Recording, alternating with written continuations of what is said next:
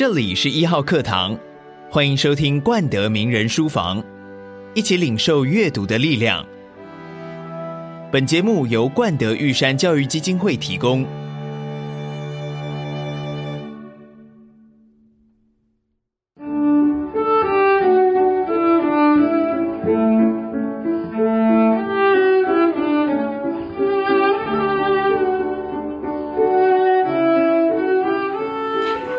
两位堪称是现在台湾最年轻、最火红的教育工作者，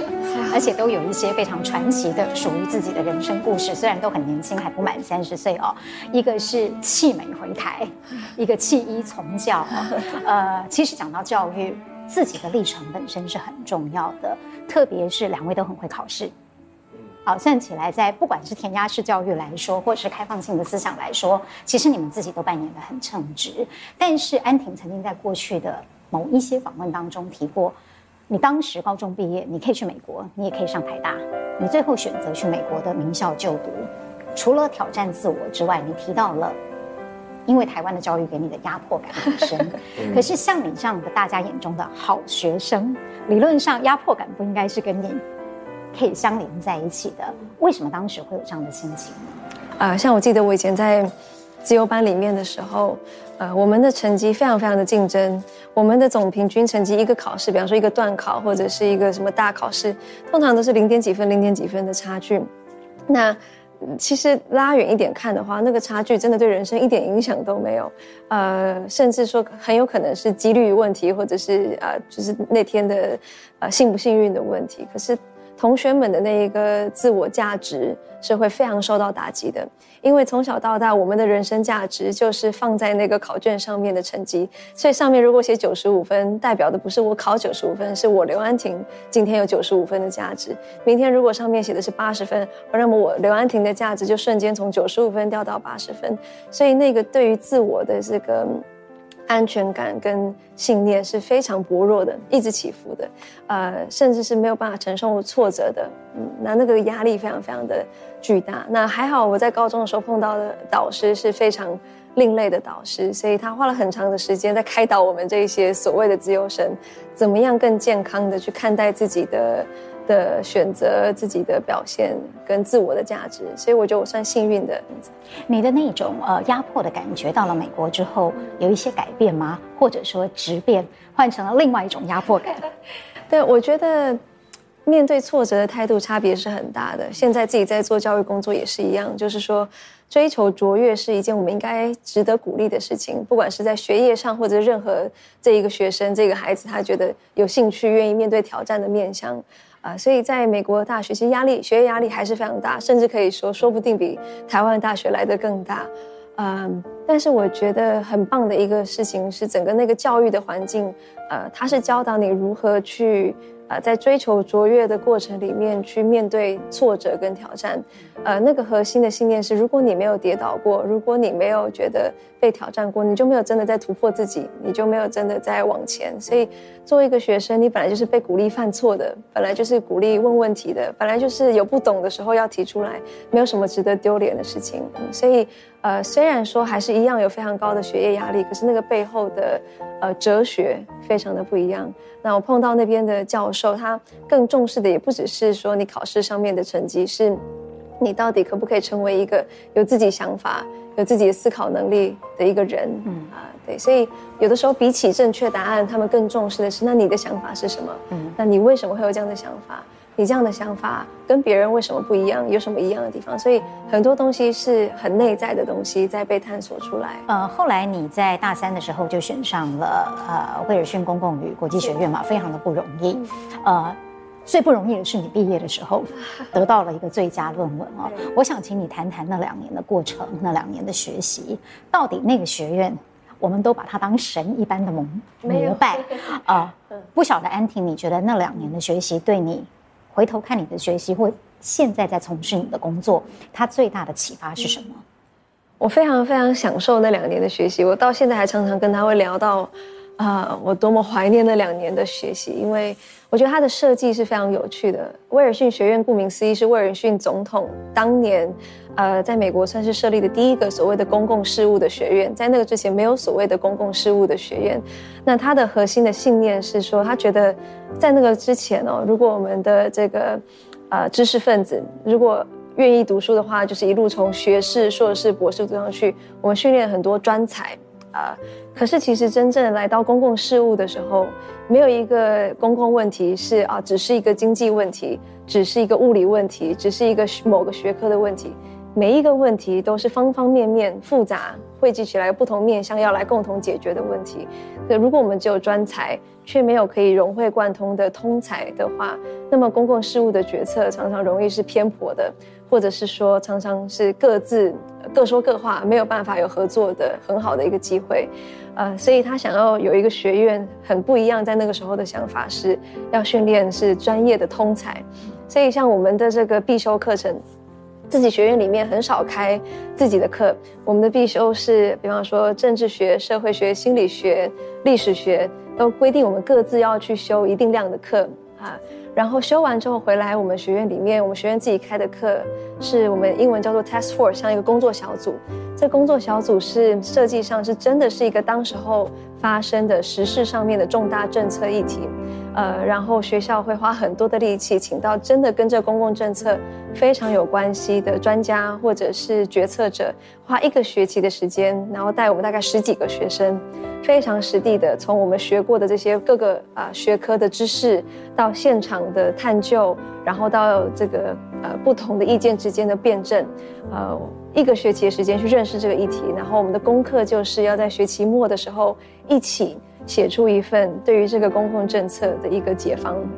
所以从分析问题到探索不同的可能，到啊写出一个解方。那最后我们要到一个真正对于这个政策有决策权的单位。所以，比方说，如果是美国国内的政策，说不定到美国的真的我们会到华府的教育呃教育部门，或者是到呃国防部门去跟真的这个最上位的这个做决策者做一个报告。所以压力是很大的，因为这个人是真的可以做决定的。那以过去的优秀的学长姐的例子来说，如果你这个提议真的很好。是真的有可能变成政策的，然后到最后最后一年，我们要产出的是一个非常大的论文，就是你看到论文讲那个论文大概是一般要求硕博论文的水准，一个人可能要写一百多页，选一个你最有兴趣的政策议题，呃，非常复杂，可是也非常有趣啊，呃。在那过程里面，我记得我的指导教授是一个啊，呃，老先生，七八十岁，面你有提到他，对，然后每一次跟我碰面的时候。我每次都觉得我已经做了万全的准备了，我已经读了多少的书，又又访问了多少的人，可是来到他面前的时候，他就会一直问我 “So what”。比方说，我跟他说啊，我发现这个柬埔寨民主化过程里面啊、有这样的这样的这样的问题，他说 “So what”，那我就说啊，这样的问题的严重性就是说可能会影响到多少的人民啊，或者是呃会有什么样的一个结果，他就在问 “So what”。所以他每一个我的发现的现象，他会至少问五六次的。所以呢，呃，让我去推论说，我不是只看到问题的表面，那个背后的原因跟真的到最后的那个重要性是什么？呃，所以我一开始被逼问的非常痛苦。我从来在过去的求学经验里面，我只要考选择题跟填空题，顶多有一点点申论题就好了。我不会一直被逼问，挖更深，或者是要要分析得更清楚。呃，那所以到最后一年结束。呃，我最后在呃知道我得奖以前，最后需要做这个论文的口试。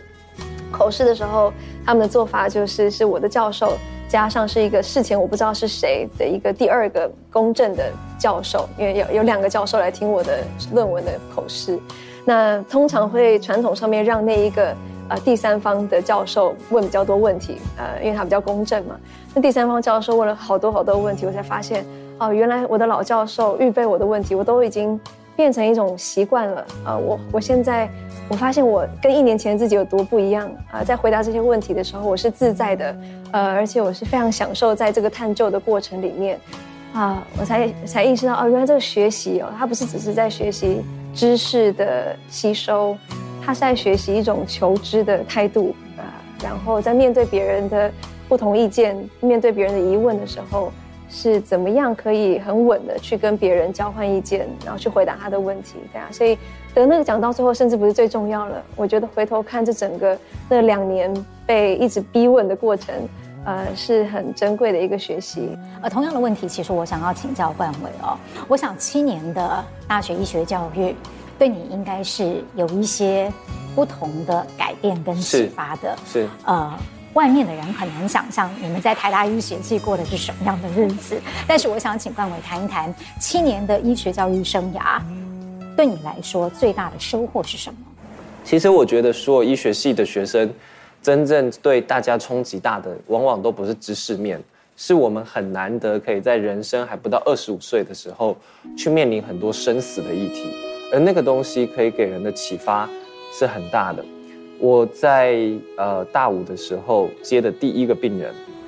那时候他才二十六岁，肝肿瘤的那个。对对对，我在书里面也有提到，他给我的冲击非常大，因为他第一次让我体会到，你的人生很有可能没有办法像你想要规划的那样子，你百分之百能够掌握在你手里。那在后面更多的时候，因为我刚刚好开始，因为对于生死的这个议题的兴趣，我开始呃主动去安宁病房做实习。在那里面，我获得最大的一个启发就是，任何的人，不管他再有钱，他在这个地上有什么样的财富名利，他走之前，他都只在意两个题目。一个题目是，他跟他的重要他人的关系是否和好跟修复。不管前面，比如说夫妻，甚至有的是亲子，弄得再怎么僵，他们最后的期待往往都是这样子。所以那时候医生在做很多事情，不是在治疗，而是在看看能不能去帮忙把这些家里重要他人的关系梳理好，然后使他们可以最后有很 warm 的、很温暖的一些聚集。常常发现这些人啊、最开心的时间就是在家人在一起在病房里面，然后只是聊天或者是什么回忆以前的一些美好的事情的时间。这第一个，第二个是他真的心里有想做。但是他一直没有去做的事情，那有的是很小，有的其实可能就是他想要见一个明星，像之前我们就有想办法邀王建民到 到到病房，然后就是一个小孩，他是就是这个就是很呃青少年时期就得了癌症，那这个就是他的一个一个梦想，哎，他看到，那有的是甚至是他想起他跟他以前的恋人在某个地方，然后他想再去那边走一走，然后我们就。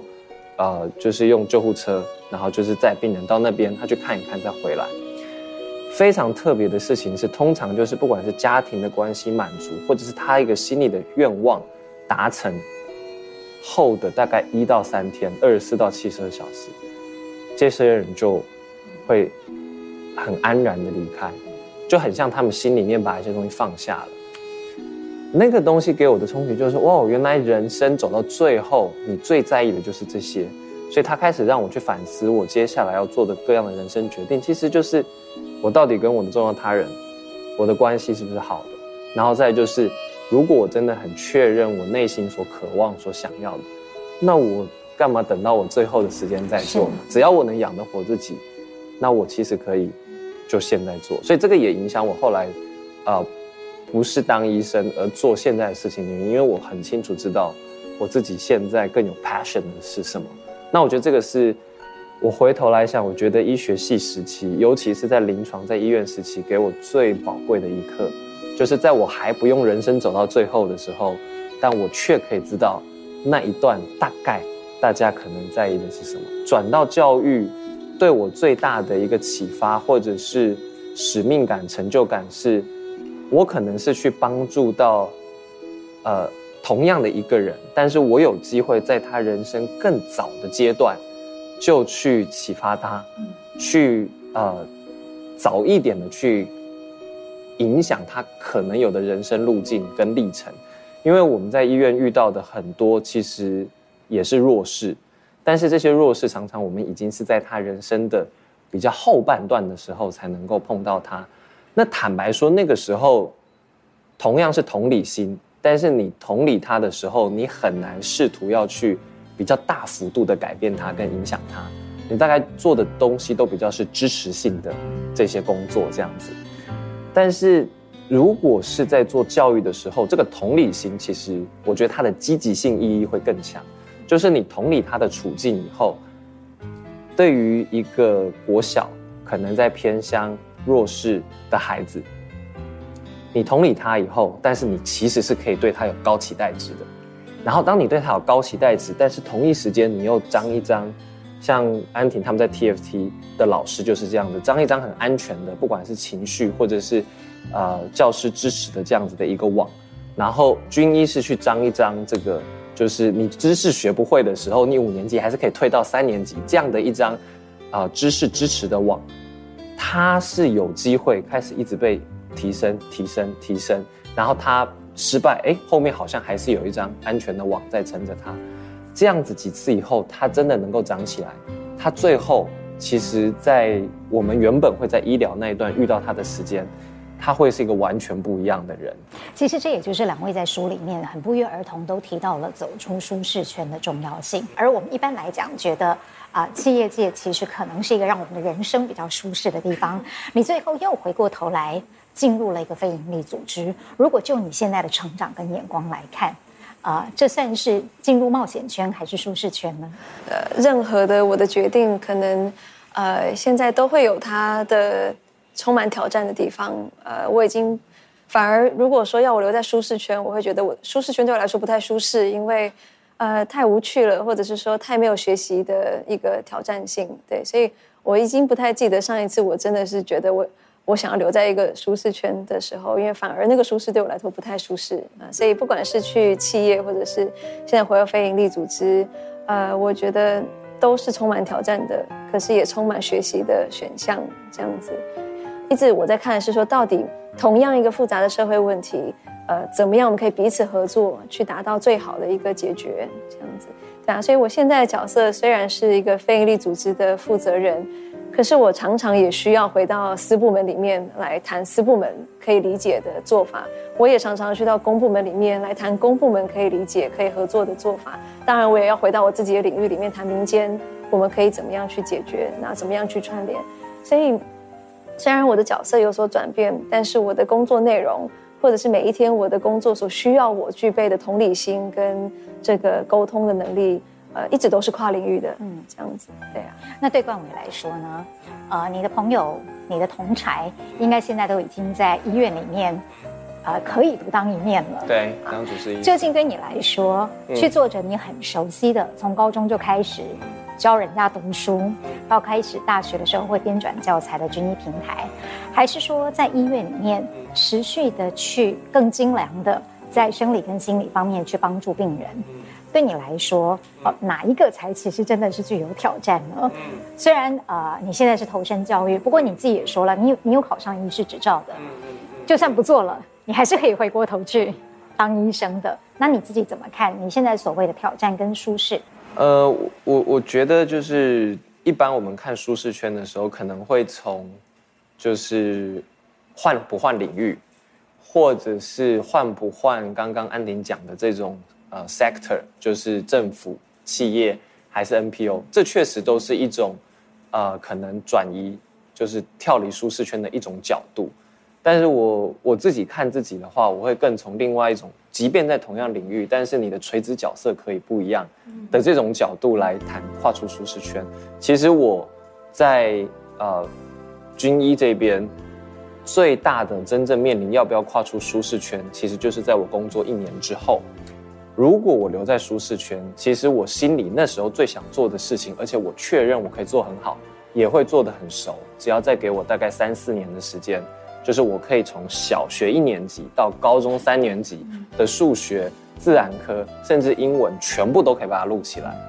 就是这些东西，只要给我时间，我就是可以执行完。但是哦，那时候我的董事长，就是我的前老板，方兴荣董事长，他就说：“呃，冠伟，你可以把这件事情做得很好，没有错。可是如果你要产生更大的影响力，你需要去学习的事情是，能不能去协调沟通其他优秀的老师。”甚至去把这些资源再去学你所不擅长的软体，然后你知道怎么把它们整合，然后再去面对到其他块。所以我邀请你担任执行长的角色。担任执行长对于一个虽然我有创过业，但是我没有 formal 的任何的管理，甚至我没有像安婷有真的在企业的背景，其实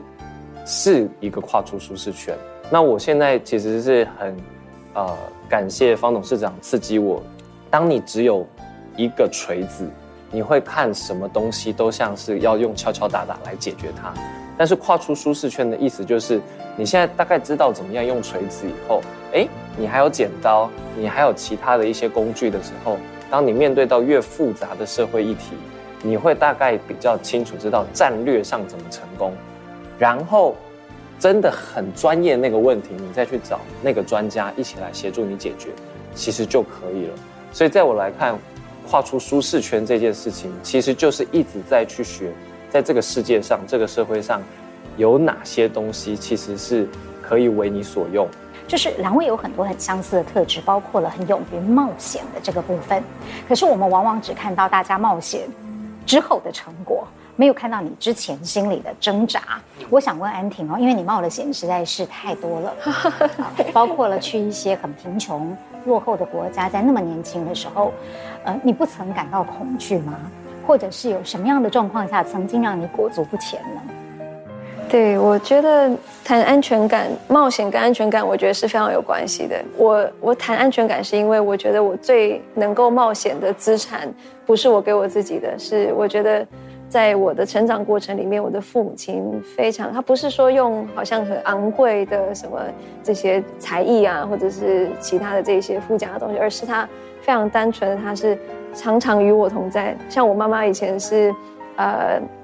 她是老师嘛，她会去这个。那个图书馆里面，她是拿菜篮去图书馆，她会去拿一堆书。我们没有那么有钱，没有办法买那么多新的书，可是他就去借一堆书，然后用菜篮。所以那个图书馆员都会认识他，因为他总是那个带菜篮去图书馆的妈妈。那他带回来不是只是丢给我读，他会陪我读，然后他会呃，就是花很多时间跟我同在。所以他不一定教给我什么很复杂的才艺或者知识，可是我是很有安全感的小孩，因为我知道我的父母亲一直在。而且呃，就是我犯错的时候，呃，或者是我觉得我呃好像对自己有怀疑的时候，我我爸爸妈妈常常会告诉我一个观念是，呃，这个爱是无条件的。我他爱我不是因为我考可以考试考得很好，或者是说我表现得很好，他爱我单纯是因为我我是我，而且这个是我妈妈有时候会说，就算你被关到监牢里面，你也没有办法阻止爸爸妈妈爱你，就是说。爱我这个人跟我做的事情是是有一个分开的，所以我知道说，即使我犯错，即使我今天对我自己不是很满意的时候，这个爱是很饱足的。所以这个曾经这么这么好的被陪伴，而且这么饱足的被爱，以至于我真的要去冒险的时候，当然我有时候会觉得还是有些傻劲啊，就是不知道会怕。可是呃去做这些事情的时候，我真的很少感觉到很太。呃，剧烈的恐惧，因为我有一个带着走的安全感，对啊。那当然就是碰到不会的事情，碰到新的挑战，还是会有一些紧张跟害怕。呃，可是我觉得除了父母亲之外，再来就是呃信仰帮助我们很大。所以对我来说，我一直知道我为什么要做这些事情。我觉得如果一个人是为了冒险而冒险，是危险的。呃，因为你可能追逐的不是，呃，你可能追逐的是刺激感。新鲜感，呃，或者是你只是追逐别人羡慕的眼光，这些东西是稍纵即逝的，呃，所以当你碰到困难的时候，这个新鲜感、刺激感、别人的眼光，你都抛到脑后了，你就开始觉得我干嘛要做这件事情？呃，你没有一个像是指北针或者是一个北极星，知道说你到底你的初衷是什么？你为什么要做这一件有点冒险的事情？所以我觉得信仰对我来说有点像是那个北极星，我知道我不是只是为了自己的这一些。表面的需求去冒险，我有一个我更想学习的，或者是我更想追求的目标。所以当黑夜来临的时候，呵呵，我还是有一个方向在那个地方。对啊，冠伟出了一本书，叫做《在白天做梦的人》，然后里面一直提到说，从小到大最不擅长的就是国文。如果国文好，这本书会写得更流畅。可是说实话，我觉得你谦虚了，因为我在看这本书的过程当中，我觉得还蛮顺的啊。虽然国文成绩也许不是相对起来最好的，嗯，但是不是有一些其他课程以外的阅读经验，嗯，它对你的作文能力还是有帮助的。呃，在高中的时候，影响我最大的其实是我高一的国文老师。那那时候，呃，有两件事情我印象很深。一个事情是老师让我们写诗笔记，他把泰戈尔《飘鸟集》的呃诗就是抄在黑板上，我们就抄下来。他那一段的内容是这样说的：就是我无法选择那最好的，但那最好的选择了我。I cannot choose the best, but the best chooses me。在这个里面，就是一个高中生开始去想，哎，为什么会有人去写这样子的东西？然后你去查那样子的一个背景，那是我第一次，就是好像不是为了分数去读书，然后去体会到一些蛮美的东西。那同一时间，他那时候啊、呃，老师推荐我看村上春树的书。所以我看了几本，包含呃海边的卡夫卡，然后包含呃好像是叫做国境之南太阳之西，是不是还是什么？我忘记，应该是这个这个对。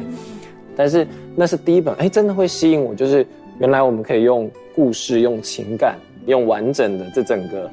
呃意象的表达，把我们带到比较深刻去体会我自己在想什么，我的意识流是什么？对，那个是。呃，我印象蛮深的一段。嗯，那安婷呢？你很特别，因为你十几岁的时候，啊、呃，那时候你们应该不流行看这个，可是你却是喜欢我小时候看的 三毛跟张爱玲。对，为什么？因为你你也提到了流浪，对，是因为你觉得你本来就潜藏着流浪的因子，而受到这样的书的吸引，还是看了他们的书之后才会想要流浪？哎，不知道鸡生蛋，蛋生鸡。呃，当然，我其实除了看这个，我妈妈都说是老灵魂看的东西之外，其实还是喜欢看一些可能同年纪他刚不太屑看的这些 哈利波特什么。因为其实像我学英文最大的动机是因为哈利波特，因为那个时候中文原文的中文的译本大概都要等一年多才能出来，所以对我来说很像现在的追剧一样，就是说。明明全世界都知道发生什么事，可是我却要等一年多才能知道，这种感觉很痛苦。所以，呃，我就开始很认真的学英文，是因为想看《哈利波特》。嗯，所以阅读对我来说，各式各样都有。呃，那您刚刚提到的张爱玲跟那个三毛，呃，可能跟我喜欢呃听故事有关系，因为就是呃像。我记得我妈，我之之前讲到说，我妈妈会带菜篮去这个图书馆借书，然后她就说，她描述她觉得很奇怪的一个画面，就是她去图书馆会借各式各样的书，全部的书就会摆在我面前。那那个时候我可能才刚开始识字，呃，三四岁都是很简单的书，然后她就看我自己会看哪些书。那这么小的年纪我就开始挑食，呃，就是只要是这个科学相关的书，呃，我就会开始放旁边，然后只要是关于啊、文化的、旅行的、人物传记的，我就会一直看。然后妈妈还会尝试推我一把，说：“哎呀，安婷啊，你要不要看一下这个关于这个昆虫的啦？还是关于什么也也也很有趣啊？”这么小的年纪就很挑食啊、呃，所以确实我可能从呃，我不知道这个是 DNA 还是内在，就是就是有一种对于认识不一样的人、听不一样的故事、去不一样的地方有一种好奇心。是我对昆虫没，或者是我对呃大气就是科科学相对比较没有的这种好奇心的强度，我觉得好有趣，好像我透过别人的眼睛活了一种不一样的人生，呃，或者是过了一种不一样的经历，这样子，对啊，所以就是看三毛，就好像去住过了撒哈拉沙漠，张爱玲跟着他去流浪不同的阶段，然后或者是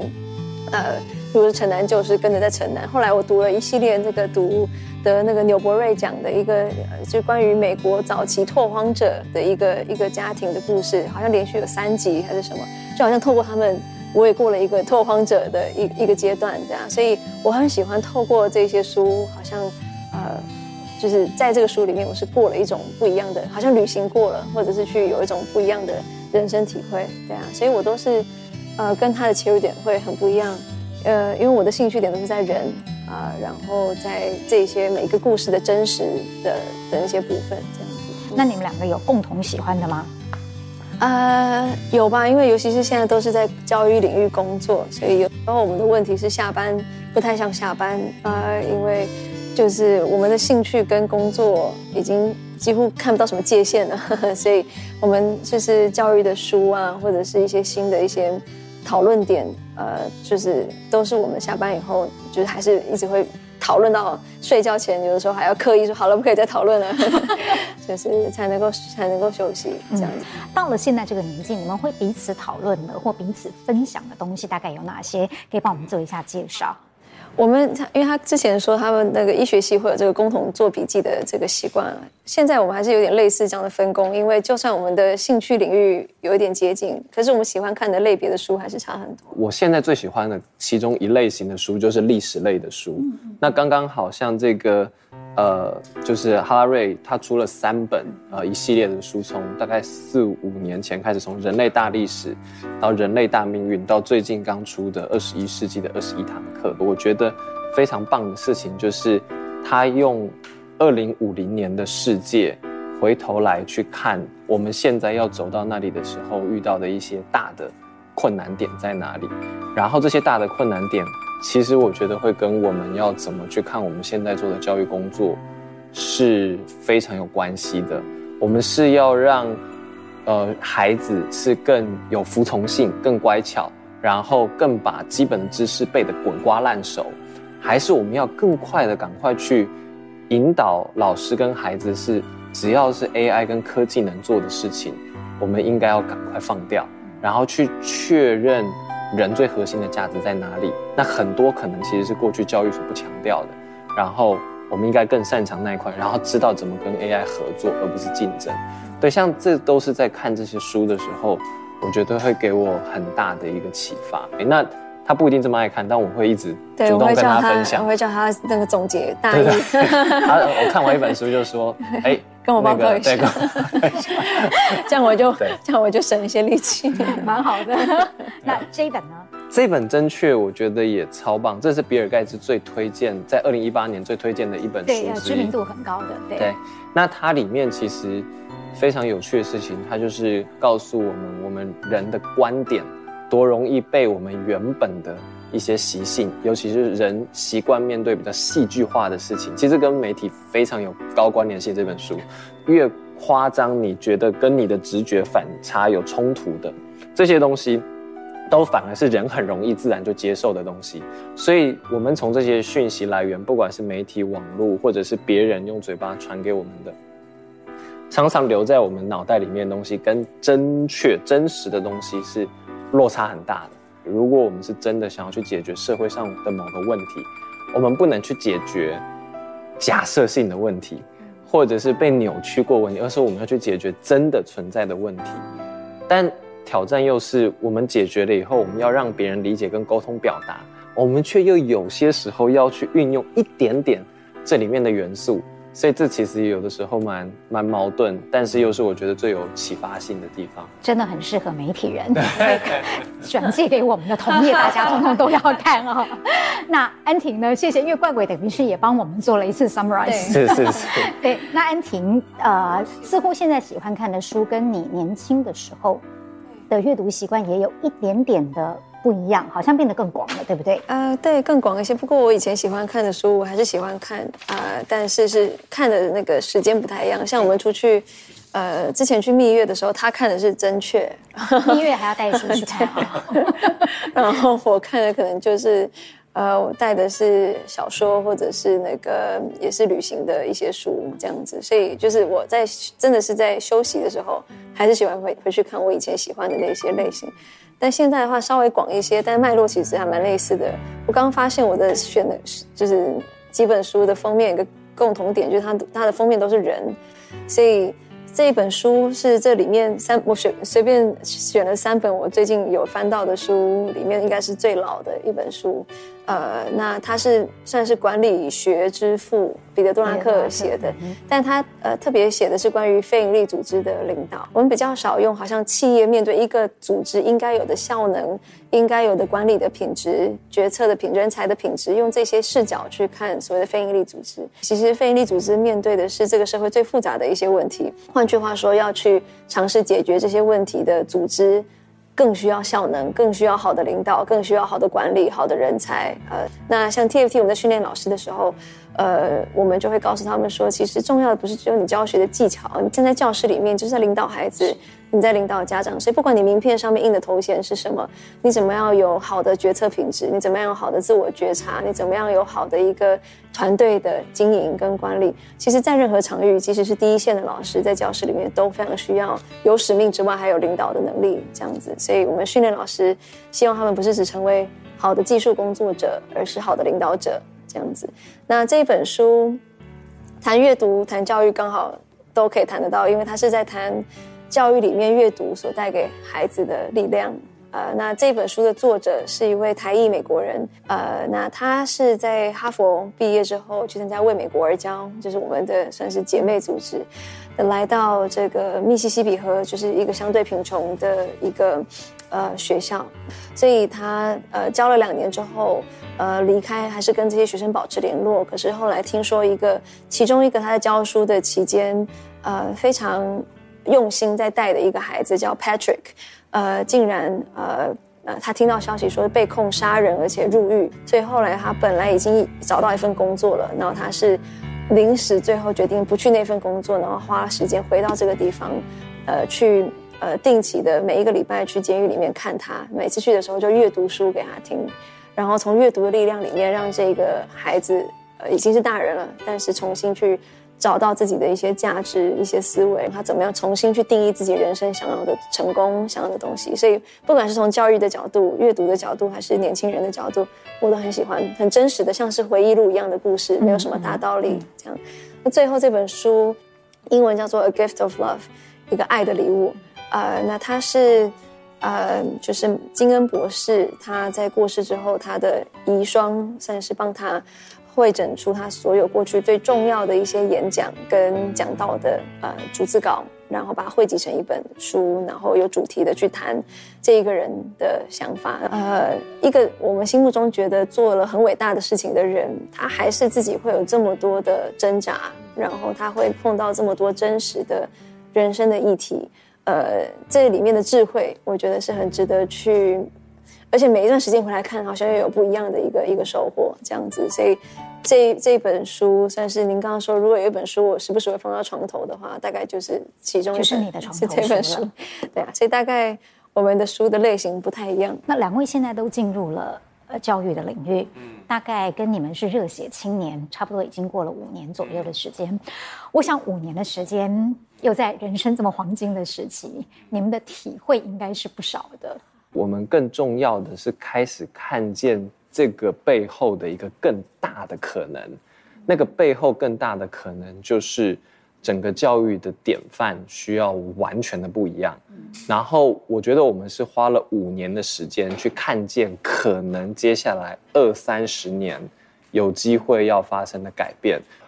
可能我们为了要面对未来的这个世界，我们需要花二三十年的时间，把整个教育体制，连公立的体制，都变成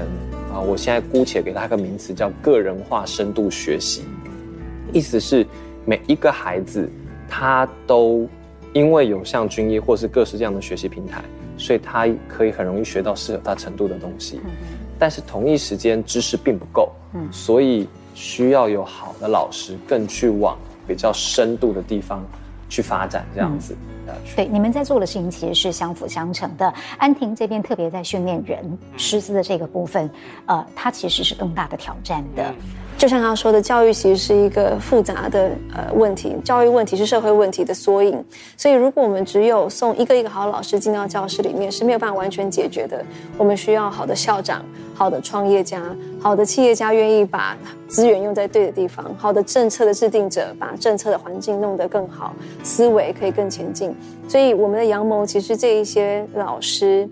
可以留在现场当老师，大概有一半的人是留在现场当老师。两年期满之后还留下来，是是是，而且他们很多是跨领域来的，所以原本可能如果没有这个计划，他们跟教育不太会产生什么这么深远的连接。呃，那所以他们跨进来之后，跟教育这个议题产生了很深刻的连接，所以一半的人留下来继续当老师。我们需要他们跨出教学现场之外，是为了到最后，如果我们要为了我们的孩子解决教育系统的问题。会需要系统上每一个不同关键的势力点都有了解第一线的这些人才去领导去改变，对啊，那不会说我们现在很多在决策者的位置，他们其实不了解第一线在发生什么事情，反过来的第一线的人他并没有机会来到决策的位置，呃，去做不一样的一个互动，嗯，所以到最后我们的阳谋其实就在这个生态系里面有一个。